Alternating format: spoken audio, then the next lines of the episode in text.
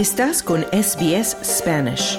Encuentra más historias fascinantes en sbs.com.au barra Spanish.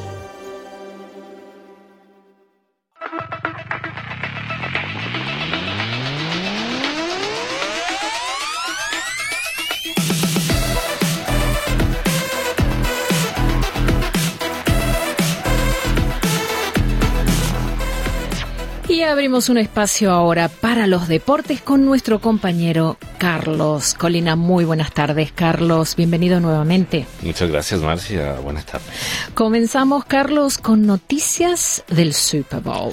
Claro que sí, porque el quarterback de Kansas City, Patrick Mahomes, ha ganado su tercer premio al jugador más valioso del Super Bowl y lo consiguió precisamente después de guiar a los Chiefs a una victoria en la prórroga por 25 a 22 contra los San Francisco en Las Vegas.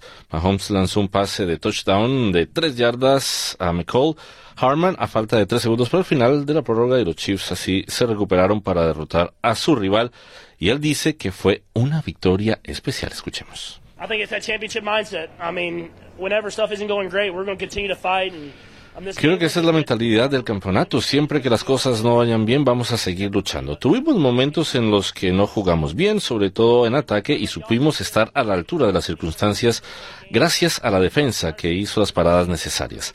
La gente va a hablar del ataque porque tuvimos esos últimos ataques, pero fue realmente la defensa la que nos mantuvo en el partido.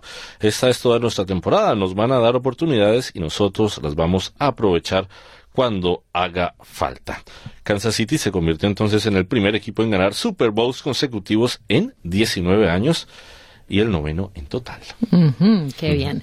Y en natación, Carlos, triunfo para Australia en el Mundial de Doha. Sí, claro que sí.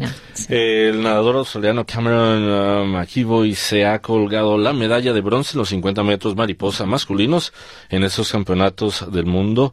El joven portugués Diogo Ribeiro fue el sorprendente vencedor de la prueba con un tiempo de 22.97 segundos, mientras que el estadounidense Michael Andrew también terminó por delante de McEvoy, eh, aunque los 50 metros mariposa no son en prueba olímpica, McEvoy de 29 años aspira a defender su título en Doha tras convertirse el año pasado en el australiano de más edad en ganar un campeonato mundial de natación de este estilo libre en Japón.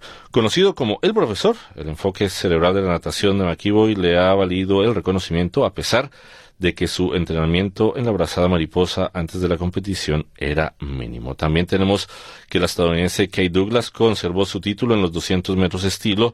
En estos mundiales, Douglas se llevó el oro con 2 minutos 7 segundos y 5 centésimas a menos de un segundo del récord del mundo. Superó a la canadiense Sydney Pickrem y a la china Yu Shi y el estadounidense Nick Fink se proclamó campeón del mundo en los 100 metros braza en estos mundiales donde el británico Adam Peaty, de regreso a la escena internacional luego de una larga ausencia, se hizo con la medalla de bronce y la plata fue para el británico poseedor del récord mundial Nicolo Martinelli. Y pasamos a hablar de fútbol de la Premier League. Claro que sí, porque un doblete de Conor Gallagher y otro gol de Enzo Fernández en el tiempo añadido dieron al Chelsea la victoria 3 a 1 en la cancha de sus vecinos, el Crystal Palace que se había adelantado en el partido que cerró la vigésimo cuarta fecha de la Premier League. Esos tres puntos le dan un poco más de respiro y de color a unos blues de Mauricio Pochettino, el argentino con palidez a lo largo de la temporada.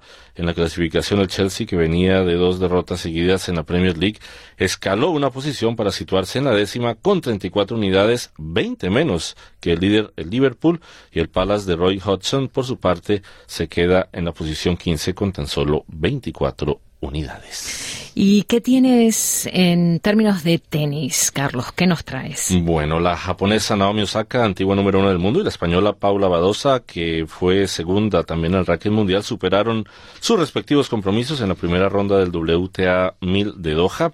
Peor suerte la corrió la brasilera Beatriz Haddad Magia, eliminada tras perder 6-1, 6-3 ante la china Xing Wang. Y también tenemos noticia del español Carlos Alcaraz, que dijo en Buenos Aires que prefiere colgarse la medalla dorada en el tenis de París 24 de los Juegos Olímpicos a ganar el Roland Garros. Alcaraz segundo del ranking mundial inicia así en Argentina su Open de temporada en tierra batida con la obligación de defender la corona que ganó el torneo sudamericano en 2023 y en su arribo a Argentina el murciano destacó su afinidad con Buenos Aires y sobre el circuito mundial también Alcaraz reconoció que hoy en día Novak Djokovic y Yannick Sinner son los rivales a batir sin ninguna duda.